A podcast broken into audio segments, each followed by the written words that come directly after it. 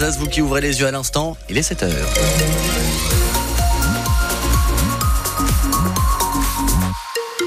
Un ciel orinois et barinois bien chargé une nouvelle fois. Euh, des nuages dès le début de la journée. Parfois quelques petites éclaircies en milieu de matinée, notamment à l'extrême nord de la région. Température qui affiche au réveil entre 4 et 8 jusqu'à 11, 12 cet après-midi. 11 pour Strasbourg, comptez 10 du côté de Saint-Louis. L'actualité avec vous Théo Baucher. Bonjour. Bonjour, bonjour à tous. Faut-il remettre en cause l'idée d'un permis de conduire à vie. Le sujet est débattu au Parlement européen de Strasbourg aujourd'hui et demain avec cette mesure, une visite médicale obligatoire tous les 15 ans pour garder son permis. Les défenseurs du texte veulent faire baisser la mortalité sur les routes. Les opposants jugent qu'on stigmatise les conducteurs. Alors qu'en pensent ces Mulhousiens? Eh bien, ils sont plutôt pour. Je suis pour à 100%.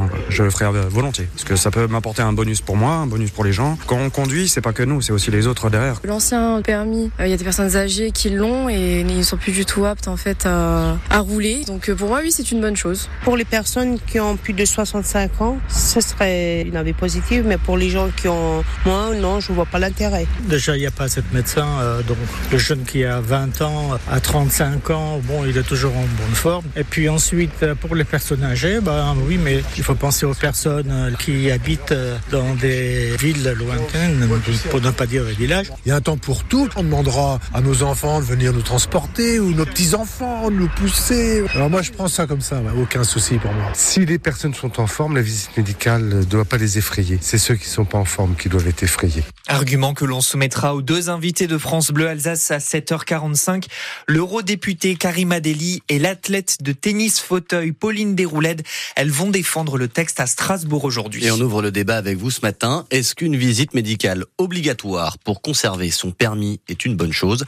03 88 25 15 15 pour vos témoignages. À Colmar, l'homme de 56 ans qui a cherché à faire entrer de force un garçon dans son appartement ce week-end a été mis en examen hier pour tentative d'enlèvement et violence sur mineur de 15 ans.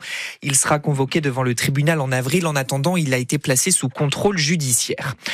Quelle vision les gendarmes et les policiers ont-ils de leur métier? Voilà la question qui leur a été posée dans une enquête publiée aujourd'hui par le défenseur des droits.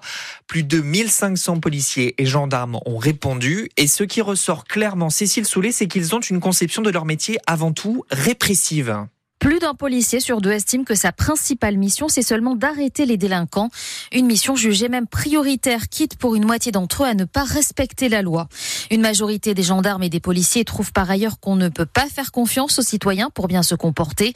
L'enquête menée dans sept départements urbains et ruraux montre aussi qu'en très grande majorité, si les agents interrogés réprouvent l'usage de la force pour obtenir des aveux, 6 sur 10 souhaiteraient avoir plus de possibilités pour utiliser la force dans certains cas.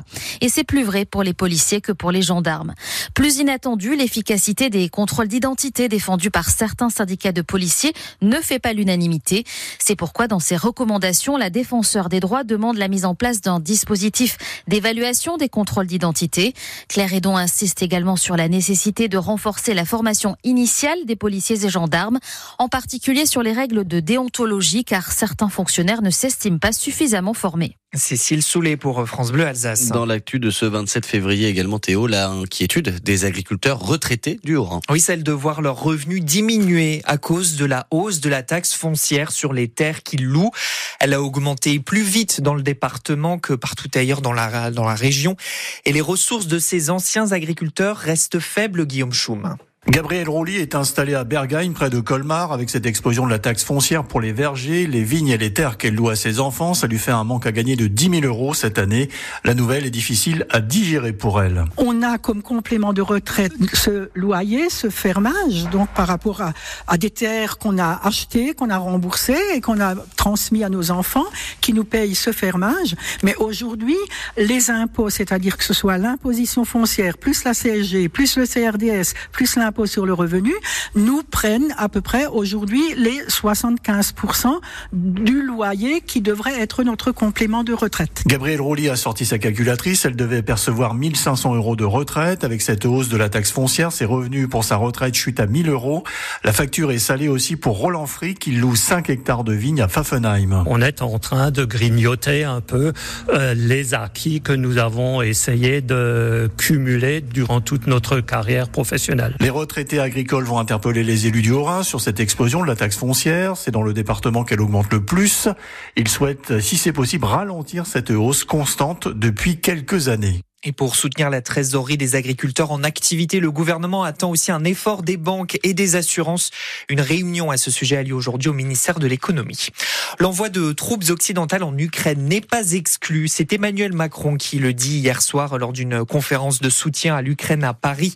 Il a aussi annoncé une coalition pour euh, fournir des missiles et des bombes de moyenne et de longue portée. Le Racing a encore une chance de nous faire rêver cette année. Oui, c'est un peu le moment où jamais vu le début de saison cette année en, en Ligue 1 et la colère des supporters ce week-end reste la Coupe de France donc et ce quart de finale à Lyon ce soir.